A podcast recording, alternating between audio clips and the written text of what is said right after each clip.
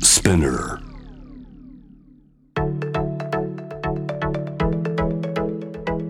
伊藤忠 Dear Life, Dear Future Brought to you by 伊藤忠 SDGs Studio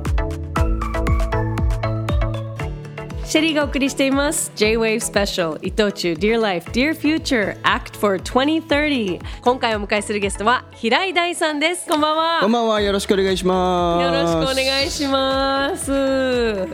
いやもうたくさんのねファンも来ていただいてますけれども、嬉しい限りですね、よ本か当っにた。ですよろしくお願いします、えね平井さん、はいもうねやっぱりあのこう音楽もすごくこうサーフとかこう、はいビーチとかええっていうイメージありますけども、あの実際にお会いしてもなんかこうあのなんでしょうねこうなんかあのコパトーンみたいな香りがこう、コパトーンの香 りすごいいい香りが日焼けクリームの。日焼けクリームのなんねかえ海といえばみたいなこう、えあの甘い香りがしましたか。しますあそれ大衆ですね、きっと。 嘘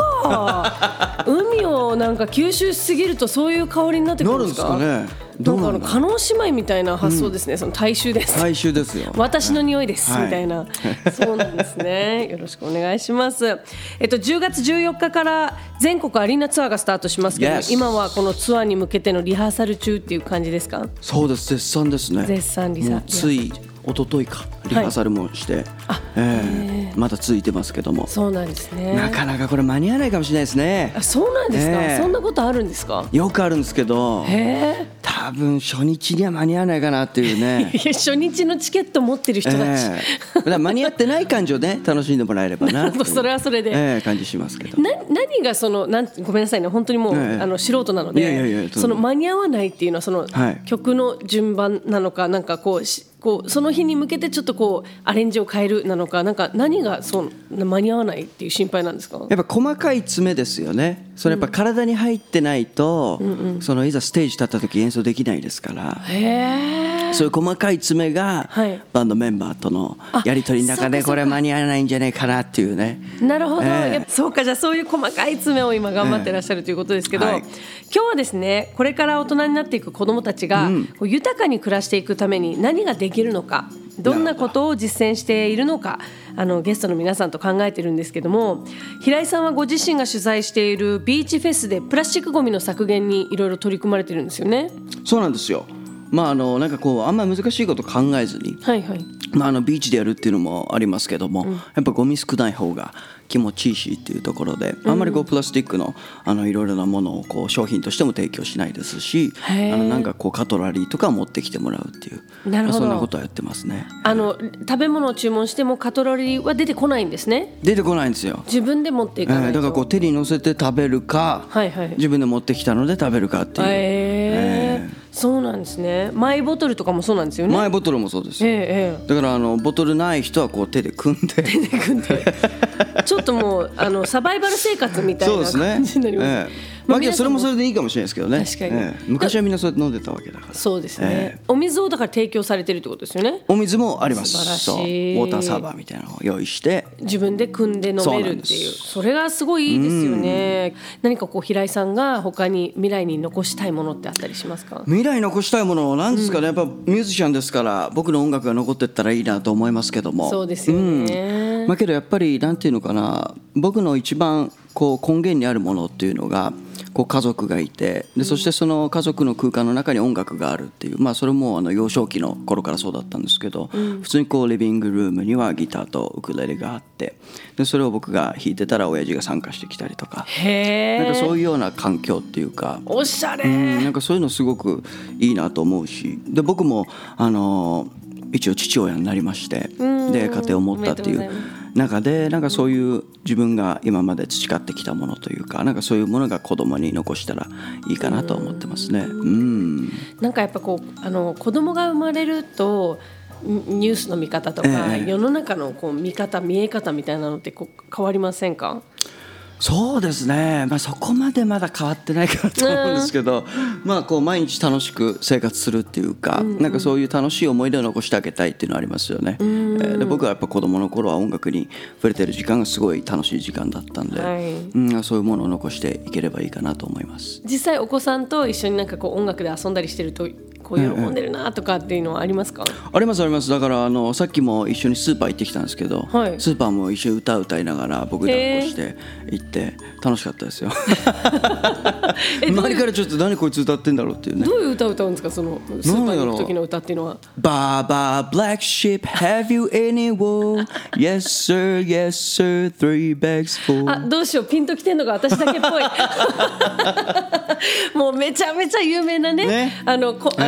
えあのマザーグースソングっていうのかなこう、ええあの童謡ですよねそうですねええ英語の童謡、はいとかあね童謡とかやっぱ歌ってあげるんですね、ええ最近バーバーが言えるようになったんででバーバーのところが一緒に歌ってくれるんですよかわいい、うんそれやりながらいはいお肉買って帰りましたね、 あの羊の歌を歌いながそうそうらそうそうお肉を買って帰って、ええまあ羊の肉じゃないからいいかなあそうですね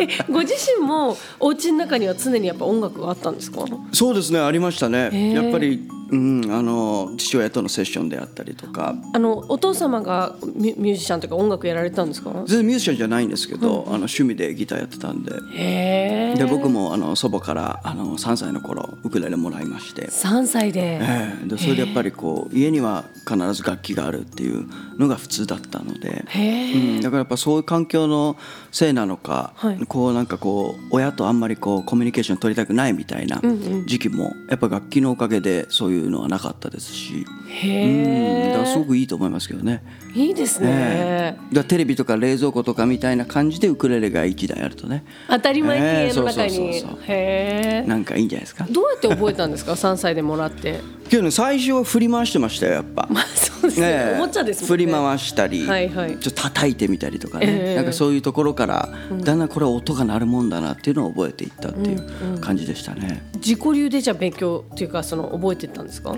そうですね最初は、すごい、ええまず父親がこうやって押さえたらいいんじゃないみたいなことは多分教えてくれてたと思うんですけど、うんへえそうか楽器があるといいですよねまたもう一つ別のコミュニケーションがそうそうそう取れるというかなんかこう言葉で言いづらいこともねなんかそれをこう通じてコミュニケーションできるっていうか、はい、素敵だと思います、すそうかそういうことをまたこう伝えていけたらいいですよねそうですねご自身のお子ん、さんもそうだし、世の中のの子供たちに対しても、ええいいと思いますよ、あのー私知らなかったんですけどこう平井大さんのフはいァーストシングルの「祈り花」っていう曲は、祈り花うんあのおばあちゃんへの思いを歌った曲なんですかそうですねあのこの曲のリリース作ったタイミングのちょうどその前の年だったかなおばあちゃん亡くなっちゃいまして、でそれでまああの自分にウクレレくれたあ祖母でもあったのでなんかそこのルーツに対して一曲作りたいなというふうな思いで最初作ったんですけど、うんいやそしたらねやっぱり聴いてくださる皆様のあのいろいろな思い出に寄り添えるような曲になったんですごい嬉しいですよね。へえやっぱ聞く人によってはこう意味が変わったりとかこう汲み取り方が違ったりするんですかね。あると思いますねやっぱり、そのまあ、僕と同じように大切な人を亡くしたっていう方ももちろんそうなんですけども、まあ、そのあのそういうことに限らずですねやっぱりこう出会いと別れっていうのはあの世の常ですからなんかそういうところにこう寄り添える曲になっていったっていうのはすごいミュージシャンとして嬉しいことかなと思いますね。うん素敵ですよね。おばあちゃんってどういう方だったんですか。どういう方かけど優しかったですね、ええだからなんでウクレレを僕にプレゼントしたかよくわかんないんですけど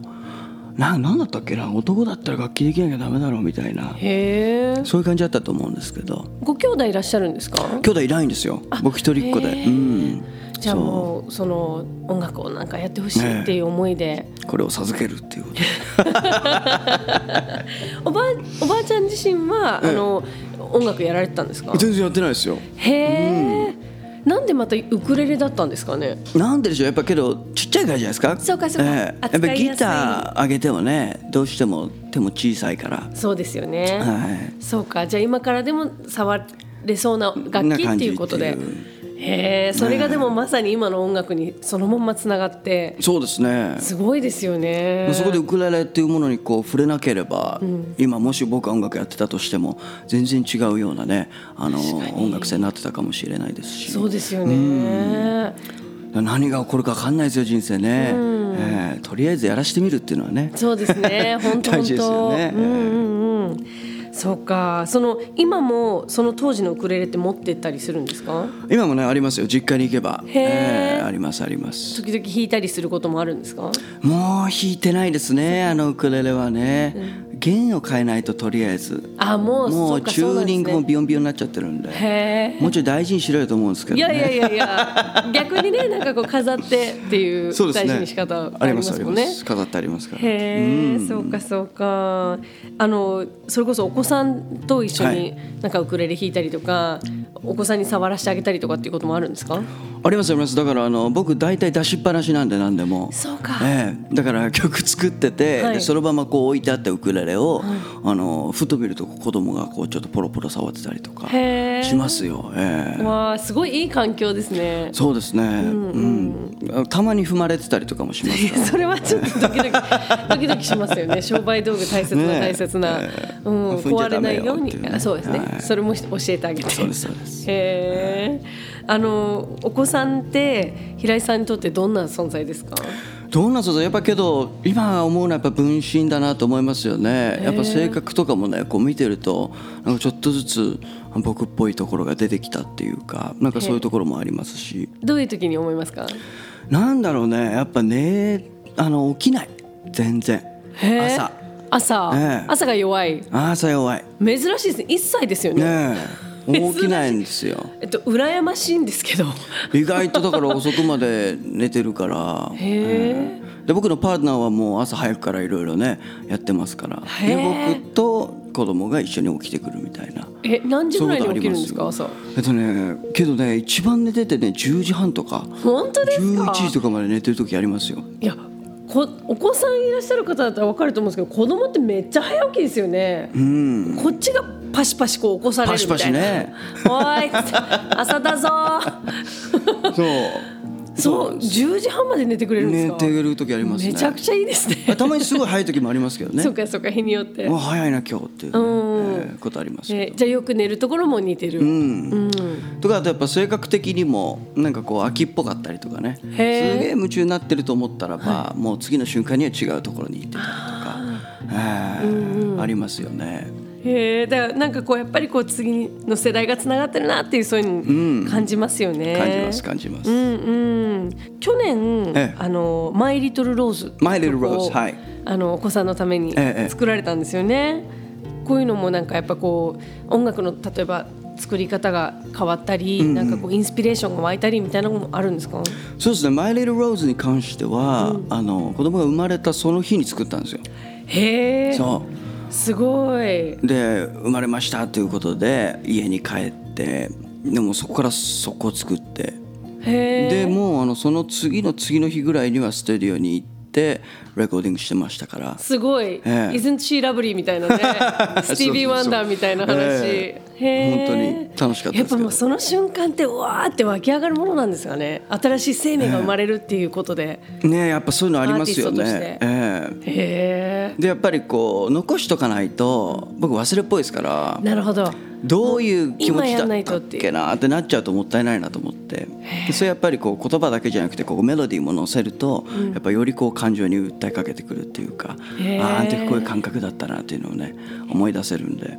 でそのもちろんそのレコーディングした時はもう本当に直後でその,、はいその時のこうワクワクとか感動とかが全部そのまま入ってるから、今それを聞くと思い出すとかもあるんですかありますあります全へ然ーけど今でもやっぱりその感じはありますけどね、でやっぱ今後10年後とかじゃないですかそうか、ねえちょっと反抗期気味の時とあかに僕が聞いたらああこんな可愛かったんだなっていううん、ね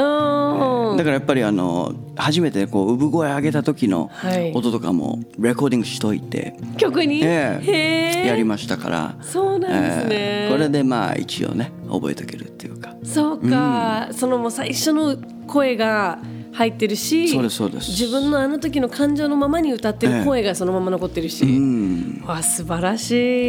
いやっぱあのあれですよね子供もちょっと親父うぜえなとかね思った時には それ「マイ・レル・ブロース」聞いてもらって、本当えだ、そうですよえねこんな気持ちだったんだなっていうこねんなに愛してるんだよえっていうのを改 めてえ分かってくれたらいいいいでですすよねね、え平井大さんの人生ノートえはいのページをちょっと戻ってお話を伺いたいと思うんですけれども、うん11歳の頃ってどんな毎日過ごしてました11歳の時そうですねあのスケートボードをいっぱいやってましたねやってそうスケボー三昧でしたね、はいはいへーだから結構うるさいんですよね今そうオーリーとかやってもそうですはいはいパーンって音鳴っちゃうからあ音がそう近所迷惑だったなって今反省中ですけど、えええど当時はじゃあそのもう本当お家の前とかでややってたんですか家の前でもやってたしあーそうですね家の前あと学校行った時とかにもやってましたね、やってる友達子多かったですかと多かったですねへえ流結構みんなやってて、え行ってたんですかー流行って流行ってましたねへえみんな乗ってた気がしますよ、うんうんうん日本ですよね小学校中学校高校とずっとえーそうそうそうずっとやってましたねへえ友達はあの変わりますけどねやっぱあ小学う校ん中学校高校でそうなんですねえーまあけど一番高校の時が盛り上がってましたかねへええーまあけどやってましたね11歳の時も、うんこれはあの11歳の頃っていうのは音楽もまだ続いてたんですかもちろんもちろん、帰ってきたらばウクレレを手に取っあてやっぱウクレレだったんでです弾いねてであのちょうど初めてステージだったのもこのぐらいの年だったんじゃないかなと思いますね11歳で、うんそうですへえねどういうステージだったんですかもうそれはあの僕はあの全然歌とかあの全く興味なかったんでその頃は、はいはだからあのもうウクレレ一本でソロでこう弾くっていう、インインストというかインストの、まあねええうんうんっていうのをやってましたし、でもうちょっと年上に行くとこうバンドで僕はサポートで入ってたりとあかーもしましたけど、うん、その11歳に立ったステージっていうのは何のステージだったんですかそれはねあのもうウクレレのライブのスステージでしたねこのウクレレのフェスティバルっていうか、へええ、えでそれで僕弾かせていただいて、うんめちゃめちゃ緊張したんじゃないですかめちゃめちゃ緊張しましたねあの、1,000人ぐらいええお客様もいましたから、すごいはいはい、えいきなりすごいステージでしたねそう初めてがえだからあのそのビデオを今見返すと早送りみたいですよもう早くなっちゃって緊張で緊張してるからそうそうどんどんそうかええへえ でもその時の感情とかって今覚えてますステージにええ立った時の気持ちというか、そうですね覚えてますようんでちょうどその時に一番初めてステージに乗ったあのステージのあのエンジニアやってる方今一緒ですからへえええそうなんですよそうなんですそんなことあるかなと思うんですけど、んたまたまですたまたまへえすごい、その頃はすごいなんかあの大人の人だったんですけど、はい今なんかあんまりこう変わんないっていう か不思議ですねそうなってくるんですねやっぱね、大人になると、ね、追いついちゃうんですよねこっちがねそうそうそうへえ、じゃあその同じチームで今もやってるっていうねライブやられてて、えすごいね PA の方一緒だったっていう、ねえ、うんすごい運命的な出会いでしたよね本当ですね11歳の頃は将来アーティストになりたいとか思ってたんですか今考えればまあ全然思ってなかったですね、へえええただただウクレレが好きで、うん、楽器弾くのはすごい好きでしたけど、なんかだからまあこれがこう将来ねあの食べていく術になればいいかなぐらいの感じうんそうか、ぐらいだったんですねそれがもう絶対的な夢とかじゃなくではなくてだからあのフロントマンになるっていうのもあんまり考えてなかったですしへえここ最近ですよ自分がもしかしたらフロントマンなのかもしれないなっていう意識が芽生えてきたのもうんうんそうなんですよ。なんかもうつだどうどういう逆に意識だったんですかそれまでは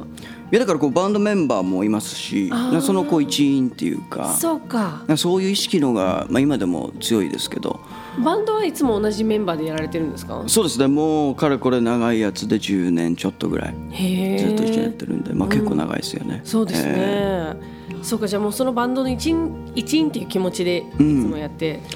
ていう感じの方が強いかもしれないですね、えへえその11歳の時のステージから、はい今はもちろんあのかなり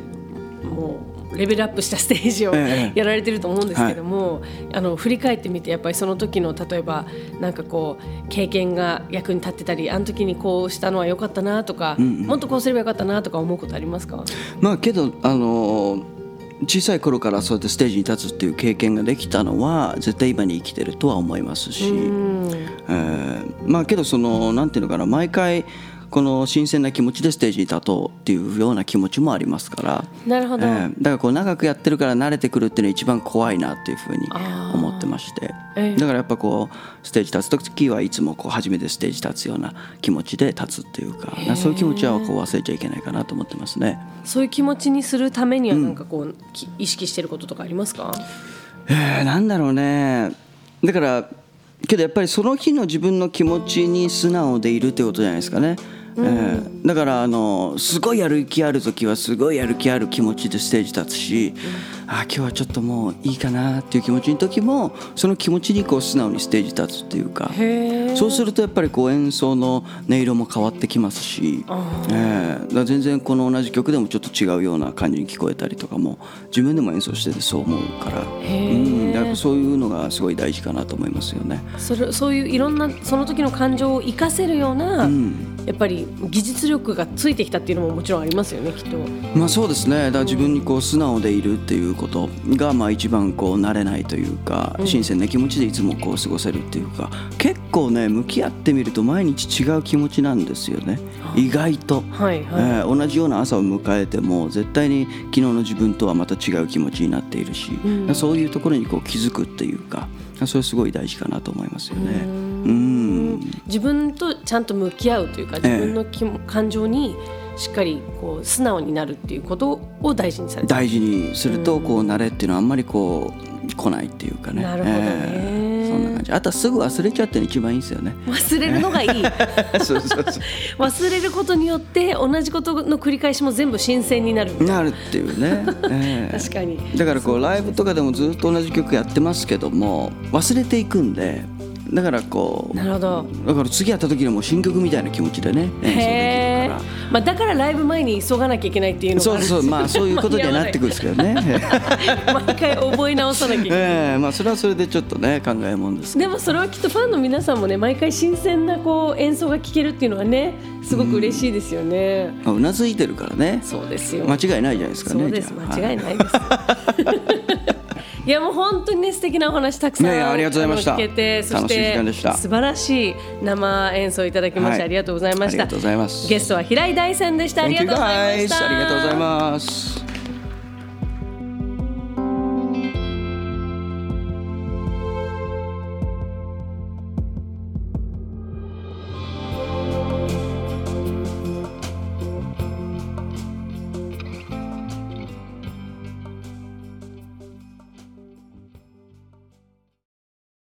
育てる作る